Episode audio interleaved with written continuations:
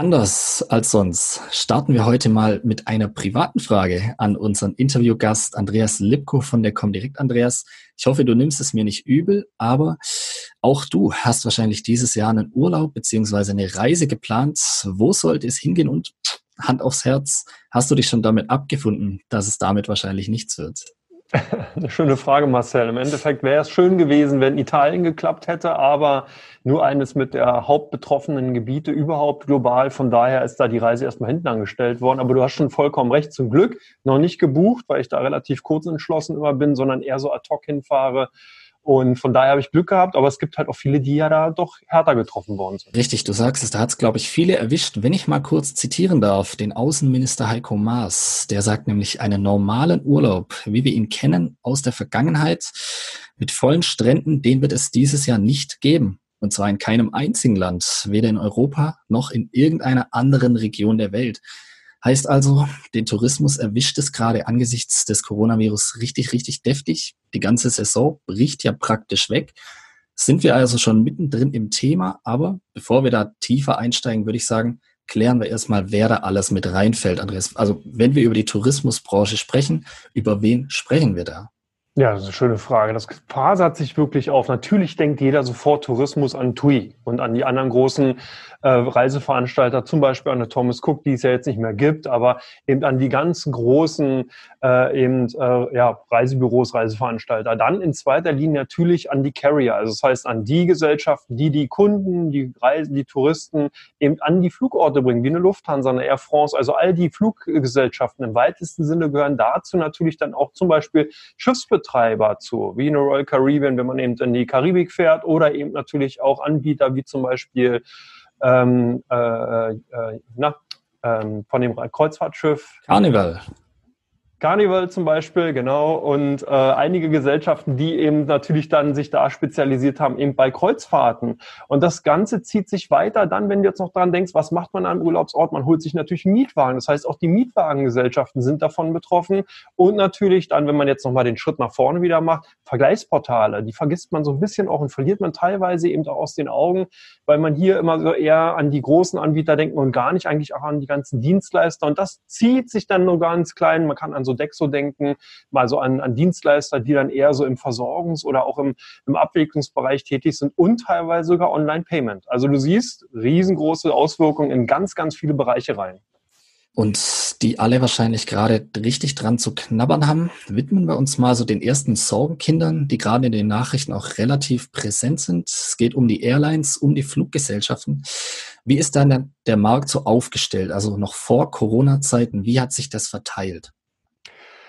Ja, man kann sagen, dass jetzt hier ähm, bei den Fluggesellschaften sieht man ganz herbe Einschläge. Ne? Man sieht also wirklich auch durch die Reihe weg, egal ob es jetzt eben wirklich die Anbieter im Premium-Segment sind, also eine Singapore Airlines, die also wirklich auch mit ihrer Dienstleistung immer im Vordergrund stand und sehr stark spezialisiert waren auf die Interkontinentalflüge, bis hin natürlich auch Lufthansa, die in dem ähnlichen Segment sind, aber eben auch bei den Billigveranstaltern wie zum Beispiel Ryanair, EasyJet, da merkt man auch, dass die Einschläge immer nicht dichter kommen, weil hier war genau das Credo, dass man versucht hat, sehr, sehr viele Reisende eben durch günstige Preise zu transportieren. Wenn die jetzt wegbleiben, hat man ja aber trotzdem noch die ganzen Kosten eben an der Backe kleben.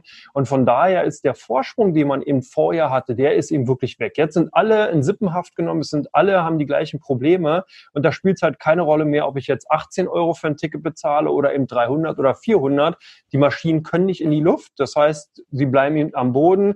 Es gab jetzt auch schon die Meldung, dass die Lufthansa 100 Jets ja auch verschrotten will, weil man eben dafür keine Verwendung mehr hat. Und da sind eben auch die Großraumlimousinen, wenn man so will, in den Lüften, die da eben jetzt äh, ausgemustert werden. Und man, also das ist halt, dahingehend kann man eigentlich gar nicht sagen, dass es den einen mehr trifft als den anderen, sondern die ganze Branche insgesamt ist hier wirklich ganz, ganz stark getroffen worden. Dafür spricht ja eigentlich auch der Fakt, dass gerade in allen Ländern, also von den USA über die Air France bis hin zu Deutschland mit der Lufthansa über Staatshilfen gesprochen wird, die auch gefordert werden. Wie könnten so Staatshilfen für Airlines aussehen?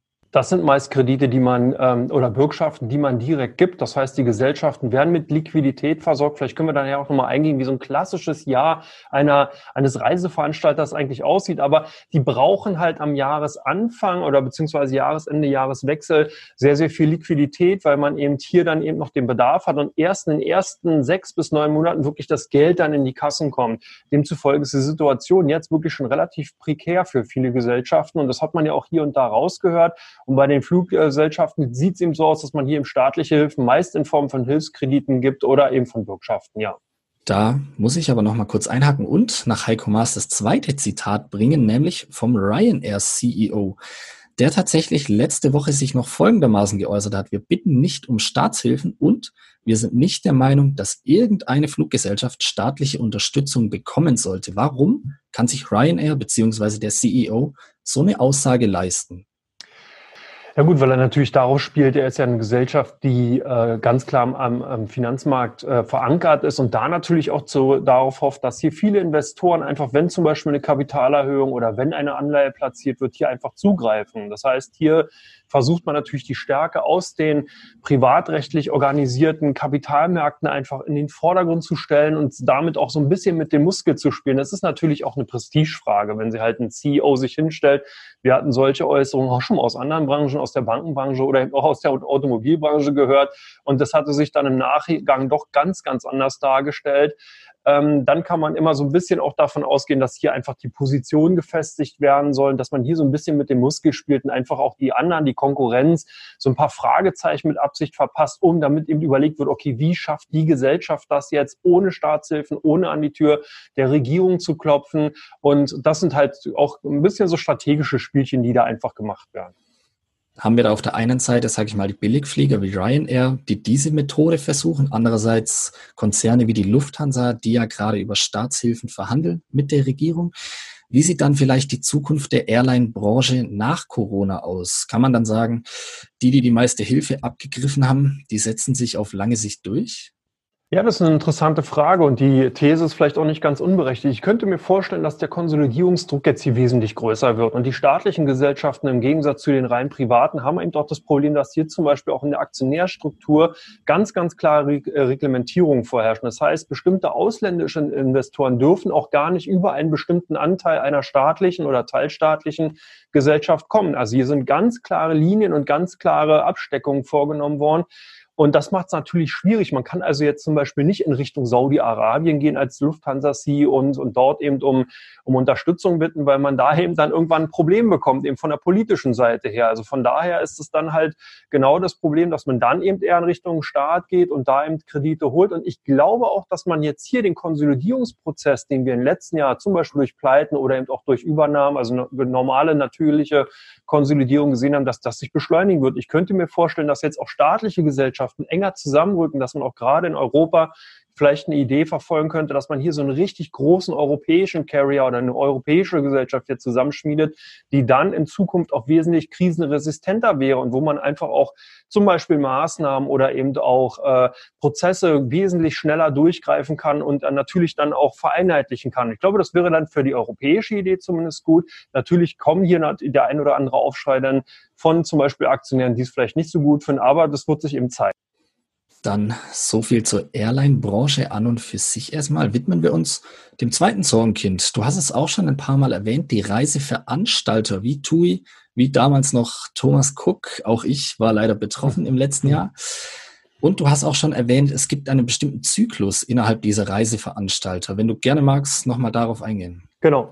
Bei Reiseveranstaltern ist es halt so, dass die meistens in den ersten sechs Monaten buchen ja die äh, Kunden ihre Reisen und bezahlen die dann, damit sie dann halt entweder ab dem zweiten äh, Jahreshälfte, also ab dem Anfang dritte oder vierte Quartal, die Reisen dann abrufen. Das heißt, der Cashflow bei den Gesellschaften, der ist in den ersten sechs Monaten, also das Geld, was reinkommt, sehr, sehr hoch und wird dann weniger und meistens auch bei Tool zum Beispiel im vierten Quartal tatsächlich dann defizitär, also rot, weil natürlich dann die ganzen Kunden ihre Reisen ab, äh, abrufen, aber halt nicht bezahlen, weil sie ja schon bezahlt haben. Also bezahlen müssen, weil sie schon bezahlt haben. Und das führt dann dazu, dass man eben so eine Zyklik drin hat innerhalb eines Jahres. So, jetzt haben wir das Problem, dass genau in diesen wichtigen ersten zwei Quartalen jetzt eben die Coronavirus-Pandemie wütet. Das heißt, die äh, Hotel- oder beziehungsweise die Reiseveranstalter haben eben genau in diesem ersten halben Jahr, was ganz, ganz wichtig ist, eben kein Cashflow oder nicht mehr so einen hohen Cashflow, weil natürlich auch viele an der Seitenlinie stehen. Das ist ja klar, man wartet jetzt erstmal, man konnte nicht abschätzen, wann werden die Lockdowns zurückgenommen. Das heißt, es verschiebt sich jetzt sehr stark. Und da ist genau die Gretchenfrage. Heißt das wirklich,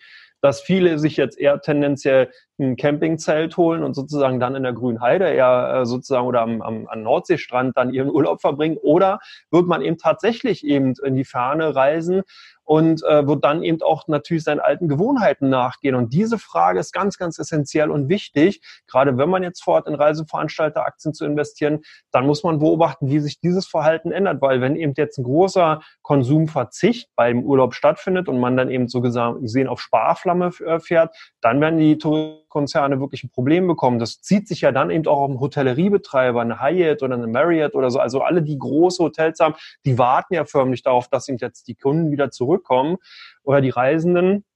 Und davon hängt das ganz klar ab. Und genau dieser Zyklus, der muss jetzt überbrückt werden. Und dann zeigt sich, ob wir eine Verlagerung haben. Das heißt, das erste gute halbe Jahr sich sozusagen dann eher ins dritte, vierte Quartal tatsächlich verschiebt. Oder die Zyklik zuschlägt. Wir haben eben dann weniger oder man sieht dann eben weniger Buchungen und dann hat man eben trotzdem vierte rote Quartal und das wäre natürlich äh, nicht so gut für einige Konzerne. Das glaube ich. Letztes Jahr, Thomas Cook hat es schon erwischt, obwohl der Tourismus ja noch lief. Also obwohl das Geschäft noch am Laufen war, da haben wir jetzt natürlich eine ganz andere Situation. Droht da also schon die nächste Pleitewelle bei den Reiseveranstaltern? Ja, es gibt natürlich einige, die vielleicht ein bisschen schwachbrustiger sind. Bei Thomas Cook war es ähnlich. Hier ist natürlich die ganz klare Konkurrenzsituation gewesen. Man hat immer wieder durch Logangebote, durch immer geringere Margen, die man einfach bei den Reisen eingepreist hatte, versucht, Kunden an Land zu ziehen. Und das geht dann eben auf die bilanzielle Situation insgesamt, weil genau dann eben solche Zyklen zuschlagen. Das heißt, insgesamt die finanzielle Situation dünnt sich quasi aus. Man versucht immer mehr Kunden reinzukriegen, die aber dann äh, nachher nicht mehr so profitabel für das Unternehmen sind. Also von daher, ich würde nicht ausschließen, vielleicht nicht jetzt eine TUI, äh, die ist da einfach noch sehr, sehr gut aufgestellt, aber es gibt bestimmt schon einige mittelgroße Veranstalter, die jetzt momentan wirklich in Schlingern kommen und wo ich eine Pleite auch nicht ausschließen würde. Da denke ich ehrlich gesagt auch sogar in erster Linie vielleicht an Kreuzfahrtbetreiber, denn Kreuzfahrtschiffe, viele Menschen, wenig Raum, wenig Möglichkeiten auch irgendwie Distanz zu halten, sprich vielleicht dauert es bei denen auch noch ein bisschen länger, bis die wieder aufs Meer, aufs See dürfen. Trifft es also vielleicht TUI mit den Schiffen? Carnival hatten wir schon besonders schlimm? Na gut, hier darf man nicht vergessen, bei den äh, Kreuzfahrtschiffbetreibern ist der Vorteil, dass die dann ihre Schiffe in den Häfen einfach lassen, die äh, Mannschaft sozusagen dann eben an Land schicken und man äh, dann eigentlich nur die, ähm, die, die Liegegebühren bezahlen muss, die natürlich auch schon relativ hoch sind, aber ein anderes Handling als zum Beispiel bei den großen äh, Fluggesellschaften oder Reiseveranstaltern. Da hat man eben Verträge, die über mehrere Jahre abgeschlossen sind und der Dienstleister, der diesen sozusagen die Gegenseite der Verträge dann eben an äh, äh, darstellt, der ruft ja trotzdem sozusagen das Geld ab, weil er ja seine Dienstleistung zur Verfügung stellt, die aber nicht abgerufen wird. Also hier muss man auch ein bisschen differenzieren und zumal der Markt auch bei diesen Kreuzfahrtschiffsbetreibern sehr, sehr spitz ist. Also man hat hier eine Kundengruppe, die, sage ich mal, vielleicht so ein bisschen krisenresistenter sind, die also auch sagen, Mensch, jetzt ist so froh, jetzt kann ich endlich sozusagen wieder meine Kreuzfahrt machen. Und das sind halt richtige, so ein bisschen, wie soll man sagen, vielleicht ein Fan-Charakter dahinter. Und das heißt, dass ich sogar glaube, dass solche Gesellschaften relativ schnell auch wieder rauskommen, weil man eben hier eine ganz klare Zielgruppe hat, die eben danach sofort wieder diesen Dienstleistungscharakter oder diese Dienstleistungen in Anspruch nimmt. Währenddessen ist eben tatsächlich bei den Reiseveranstaltern viel oder beziehungsweise auch bei den Fluggesellschaften wirklich hier auch zum Paradigmenwechsel kommen kann, indem man eben sagt, Mensch, wie gesagt, bei mir ums Eck ist es auch schön und ich bleibe halt äh, lieber, lieber in heimlichen, heimischen Gefilden, weil eben hier die, die, die Breite, die, die äh, Homogenität viel, viel größer ist und die Leute eben äh, nicht wirklich so stark und so spitz auf einen, einen Reisetyp zum Beispiel dann gehen. Da sprichst du gerade eigentlich schon einen relativ guten Punkt an, den ich sowieso mit dir besprechen wollte. Denn wenn jetzt vielleicht mehr Menschen sagen, okay, probieren wir mal den Bodensee aus oder die Nordsee oder was auch immer in Deutschland, trifft es vielleicht auch die klassischen Urlaubsregionen. In Griechenland zum Beispiel, ich glaube, über ein Drittel der Wirtschaftsleistung hängt vom Tourismus ab. Und da bricht ja erstmal eine komplette Saison weg und dann in Zukunft vielleicht sogar noch mehr, oder? Ja, nee, vollkommen richtig. Vor allen Dingen ist Griechenland ist natürlich hier ein Extrembeispiel. Man kann die Philippinen nehmen, man kann Italien, Spanien nehmen. Die haben teilweise 15 bis 20 Prozent ihres Bruttoinlandsprodukts, also die komplette Wirtschaftsleistung eines Landes, hängt eben zu diesem großen prozentualen relativen Anteil eben von der äh, von dem Tourismus ab. Und auch in den USA will man es nicht glauben. Ich habe mir das mal hier rausgesucht: 7,8 Prozent äh, macht ungefähr der Einfluss eben von Tourismus tatsächlich noch aus. Das könnte man, ich hätte auch ja gedacht, dass es noch geringer ist. 15,7 Millionen Beschäftigte sind wirklich direkt davon betroffen mit Tourismus und es sind 2,5 Billionen US-Dollar. Das ist also wirklich eine Riesenzahl. Ich habe mal in Deutschland ungefähr liegt so bei 96 bis 97 Milliarden und in den USA sind es also 2500 Milliarden, die direkt äh, Wirtschaftsleistung eben Einfluss aus dem Tourismus haben. Man sieht also hier schon, das ist wirklich eine sehr, sehr große Branche, nicht nur in diesen kleineren Ländern, sondern auch bei den großen, bei den wirklich westlichen Industrienationen, wo man eben gar nicht an, äh, gedacht hätte, dass hier der Anteil so groß ist. Und da, das ist also schon sehr, sehr wichtig, dass diese Branche dann auch weiterhin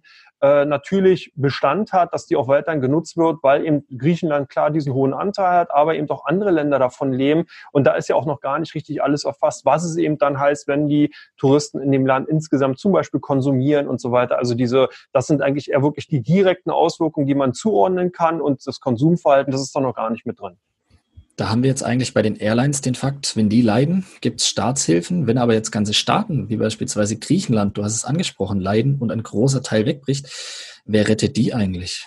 Ja, das ist eine gute Frage. Da wird wahrscheinlich dann alles wieder in Richtung EZB schielen, beziehungsweise dann natürlich in Richtung des Europaparlaments. Und man wird hier versuchen zu schauen, dass man das vielleicht nicht so ein bisschen als, wie soll man sagen, Tourismushilfe abtut, sondern dann eben eher wirklich das Ganze in einen Pott tut, sagt, okay, wir haben hier eine kriselnde äh, finanzielle Situation bei dem Staat ABC. Das heißt, da muss eben ein Nothilfekredit gegeben werden und dann würde man sozusagen wieder direkt äh, eine, einen Hilfskredit oder ein Hilfspaket in Richtung dieses Landes schicken. Also ich glaube, dass man hier wirklich direkt sagt, man unterstützt dann eben eine äh, Region direkt, also den Tourismus, das wird man nicht machen. Aber es gibt auch interessante andere, äh, zum Beispiel von der Europäischen Aufbaubank, dass man hier Infrastrukturprogramme gibt, dass man hier Tourismusförderungsprogramme, das heißt Hotellerie, äh, äh, Gewerbe kann dann eben auch äh, solche Programme abrufen und äh, davon profitieren, dass man natürlich dann Hilfskredite über diese Form abruft. Das gibt es ja auch in Deutschland. Hier gab es ja auch in vielen Großstädten die Möglichkeit für viele Hotelbetreiber, äh, oder Gastronomen ja dann auch im weitesten Sinne eben äh, Hilfsprogramme von, den Regi von der deutschen Region in Anspruch nehmen zu können. Dann würde ich sagen, zum Schluss noch Butter bei die Fische. Mhm. Welche Tourismuswerte handeln die Anleger der Comdirect in der Zeit am häufigsten? Ja, es sind schon einige Aktien, aber ähm, sind eigentlich schon größtenteils wirklich die bekannten Vertreter, wie zum Beispiel eine TUI natürlich. Wir haben die Lufthansa auch ganz weit vorn mit dabei. Natürlich auch mit der Nachrichtenlage aus den letzten Tagen. Du hast schon angesprochen, Hilfskredite. Dann hat man eben die Zahlen vorgelegt, die ja wirklich katastrophal waren. Und man sah ja auch schon im Vorfeld diesen, diesen Abgang. Und das Interessante war, dass doch einige Kunden doch immer wieder auch Hoffnungsträger waren und immer versucht haben, sozusagen in diesen Abwärtstrend teilweise reinzukaufen. Aber im größten Teil war doch eben der Verkaufsdruck größer. Das heißt also, viele Kunden haben haben einfach die Lufthansa-Aktie wirklich aus den Depots geworfen. Das kann man gar nicht anders sagen. Wir haben aber eben auch eine TUI natürlich mit dabei bei den meistgehandelten Aktien und äh, interessant, aber gut, vielleicht auch für den einen oder anderen nachvollziehbar, natürlich eine Boeing, auch eine Airbus, die ja praktisch dann indirekt davon auch betroffen sind. Also das sind so ein bisschen die Unternehmen, die hervorstechen bei den anderen. Da ist er äh, doch geringer, beziehungsweise das Handelsvolumen äh, hat sich da eigentlich kaum merklich verändert. Das sind schon mal spannende Einblicke. Noch mehr bekommt ihr auf börsestuttgart.de. Da haben wir euch die Top 10 Aktien der Reisebranche und der Airlines zusammengestellt, die bei uns in diesem Jahr gehandelt wurden. Also richtig gute Daten aus, aus unserem Handel. Schaut euch das gerne mal an und muss ich natürlich auch an dieser Stelle sagen, abonniert uns bei YouTube und stellt uns gerne all eure Fragen oder all eure Ideen zum Thema, was wir uns vielleicht auch als nächstes mit Andreas Lipko für eine Branche anschauen können. Die Andreas, Dankeschön für die, für die ausführlichen und spannenden Einblicke und viel Spaß dieses Jahr auf Balkonien.